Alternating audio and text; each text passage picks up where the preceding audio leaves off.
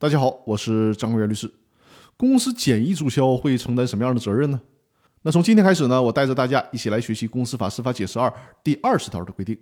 这条司法解释呢，是关于公司没有经过依法清算就办理了注销登记的，那清算义务人、实际控制人和对公承诺人承担民事责任的问题。我们还是先来一起学习一下这一条司法解释的原文。第二十条的原文是这样的：公司解散应当在依法清算完毕后申请办理注销登记。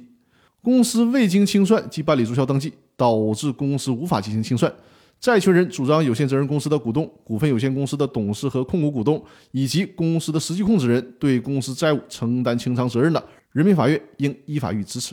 公司未经依法清算即办理注销登记，股东或者第三人在公司登记机关办理注销登记时承诺对公司债务承担责任，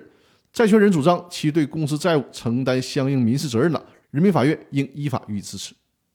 出台这条司法解释的背景就是呢，在实践当中确实存在着公司没有经过清算就注销的情况，主要有这两种情形。第一种情形，公司解散之后呢，没有清算，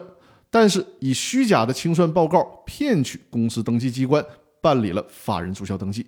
这种情况的处理办法，我已经在上一条的司法解释的解读里面跟大家详细的讲过了。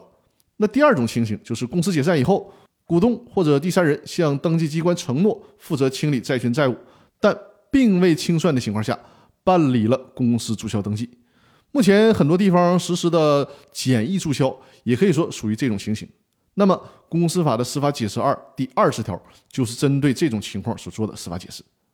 那从下周开始呢，我就会带着大家一起学习公司法司法解释二第二十条，就是关于类似简易注销的问题，那相关的责任应该如何承担责任的问题。那好，我们这周的音频就到这里了，感谢大家的支持，我们下周再见，祝大家周末愉快。